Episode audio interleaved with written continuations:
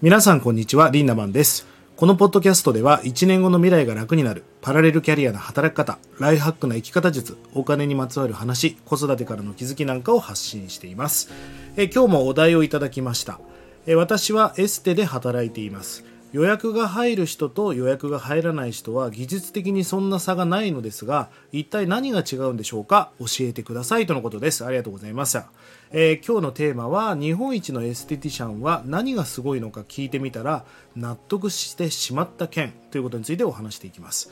あの今日の話は別にエステの話ではないです。今日この音声を聞いてくださっている全てのリスナーの方たちに重要なお話なので、まあ、最後まで聞いてください。え実は僕もですねえエステを経営してるんですよね。今渋谷と名古屋にえ筋膜リリースという、まあ、筋膜を剥がしていくっていう、まあ、美容エステですね。このエステ店を経営してるんです。あの別に僕はエステをやりたかったんではなくてあのとにかくスタッフの子たちが何か稼げる商売を始めなきゃいけないなということでエステを始めました。おかげさまで今予約がもう取れないような状態になりまして、えースタッフもねもう本当に、えー普通の人の月収の倍ぐらいは稼げるようなお店になりました。でまあこれはねあの通常筋膜リリースっていうのは3万ぐらいお金が施術料がかかるんだけど半額ぐらいにしてねお客様もハッピー。そしてスタッフも稼げる。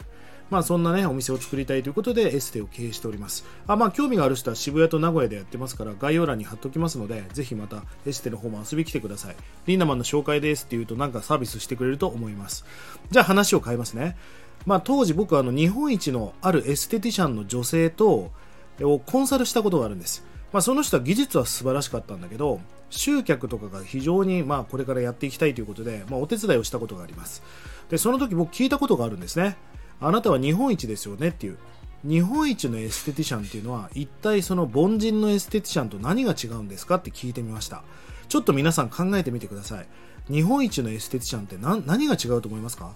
まあ、僕はもうとてつもない技術があるのかなと思ってたしすごい必殺技みたいなものを持ってるんじゃないかと思っていたんですが実はね回答が全然違ったんです。まあそれが僕はもう感動してしまったんですよね。じゃあその答えは何だったかっていうと誰からも顔を触られたいと思う人が日本一のエステティシャンになると。え技術は関係ないんですか？いや技術は関係あるよと。でも日本で技術が上手いエステティシャンなんかもう山のようにいると。その中で私が日本一になれたのはあなたに顔を触ってほしいって思われるエネルギー値が高かったからだよと。こんな話を聞いた時に確かにそうだな俺が通っちゃうエステとかマッサージっていうのはその人に触られたいっていう、まあ、変な意味でじゃなくてですよまあ手当てっていうのは手を当てるってことなので、まあ、ある意味人の体を触る仕事っていうのは手当てをしてる、まあ、お医者さんみたいなことですよね。まあその人の手から波動みたいなものも出てるんだと思うんです。あのエステとかエステティシャンでね技術があってまあ技術があるから私独立しますって言って独立するんだけど結構うまくいかなくて店潰す人が本当に多いんですね。でこれは何でかっていうとその力が弱いのにお店を開業しちゃうからなんですやっぱり人には目に見えないコミュニケーションありますよね。僕は初めてお会いしたのにこの人に一生ついていこうって思ったこともあります。まあそれと同じようにあの目に見えない力っていうのがやっぱり影響してるわけですよ。これはエステに限ったことではないです。皆さんも日々生きている中でこれは信頼関係っていうのをどれだけ構築したかっていうのが重要になってきます、えー皆さんが例えばお客様とか、えー仕事の部下とかに対してあなたに対して何でも打ち明けたいと思われているかどうか。これかなり心を開いてますよね。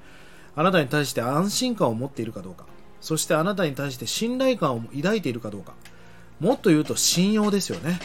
信用っていうのはまあ貯金って言葉がありますが信用を貯金するお金ではなく信用を貯めていく。そうやって日々時間を守るお金を守る、えー、と約束したことをきちんとやる。そういう貯金ですよね。それを積み上げていくことによって、えー構築されていくものです。儲かるという漢字は信じるものって書きますよね。信者と書きます。まあ儲けたいんだったらやっぱり信じるもの。まあポリシーみたいなものが必要だってことです。まあちょっとね非科学的な話になっちゃうけど結局愛みたいなものが商売にはすごい重要だと思うんですね。そんなお客様をどうにかしたいっていうね愛みたいなものを育んでいく。それがやっぱり経営とか商売には大事なことなんだなと思いました。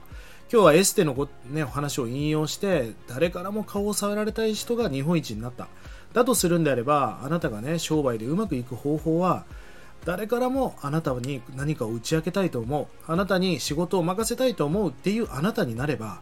きっとあなたの生涯うまくいくと思います。ぜひこのあたりを意識して未来のために役立ててほしいなと思います。え取り上げてほしいテーマやお題なんかがありましたら気軽にコメント、DM をください。えそれでは今日も素敵な一日をリンナマンでした。またね